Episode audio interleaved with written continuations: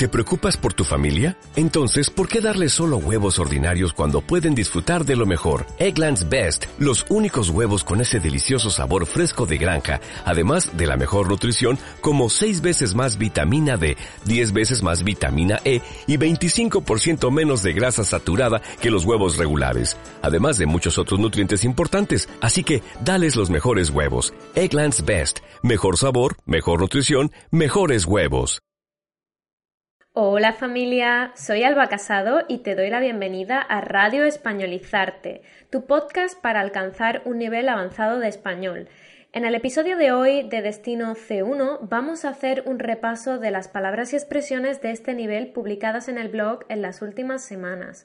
En primer lugar voy a leer una pequeña historia en la que he incluido esas palabras y expresiones y después recordaré lo que significan y escucharás la historia por segunda vez. Recuerda que en la web espanolizarte.com tienes disponible la transcripción. Escucha atentamente la historia e intenta deducir el significado de las palabras que no entiendas por el contexto. Vamos allá. Javier se levantó esa mañana como si hubiera estado durmiendo durante una semana completa. ¿O es que lo había hecho? La verdad es que después de un mes sin trabajar estaba empezando a perder la noción del tiempo. Lo echaron del trabajo un lunes y, para ser sincero, no le afectó demasiado. Odiaba el trabajo en el banco, y si no fuera porque tenía que ganar suficiente dinero para ayudar a sus padres, habría elegido otro tipo de trabajo. Profesor de vela, pensó para sus adentros. Cómo echaba de menos esa sensación de libertad que le proporcionaba el mar. Lo cierto es que se alegraba un poco de que lo hubiesen echado. Incluso salió a celebrarlo con Pablo, su primo y mejor amigo de toda la vida.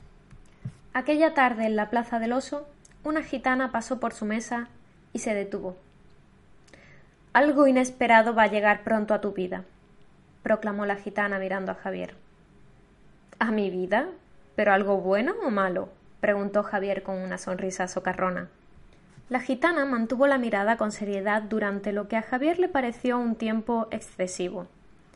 Finalmente la gitana se acercó, agarró el brazo de Javier y pasó sus dedos por la palma de su mano. ¿Algo bueno? murmuró.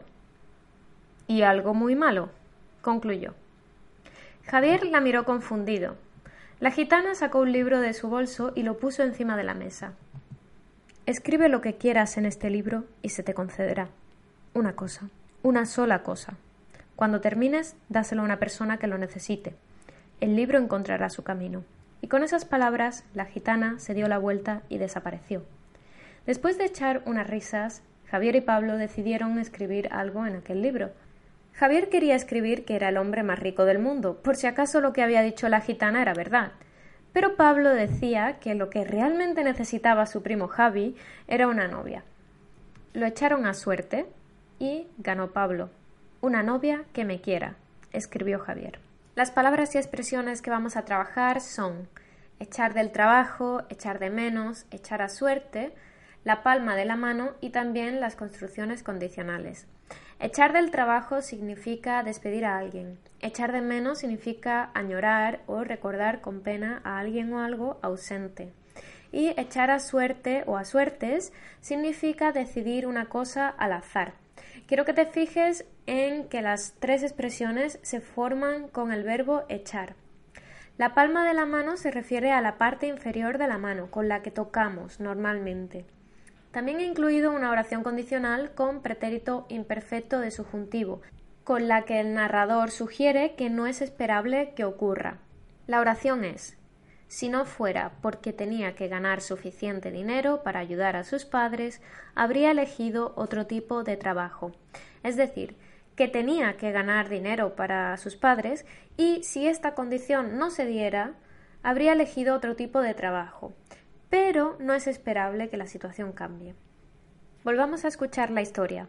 Esto es todo por hoy. Puedes encontrar una actividad para cada expresión en la web. Espero que hayas disfrutado del episodio y que te haya servido para acercarte un poco más al nivel avanzado. Si quieres acceder a más materiales y actividades interactivas para tu nivel, ve a www.patreon.com barra para convertirte en patrocinador de españolizarte. Nos vemos en el próximo episodio.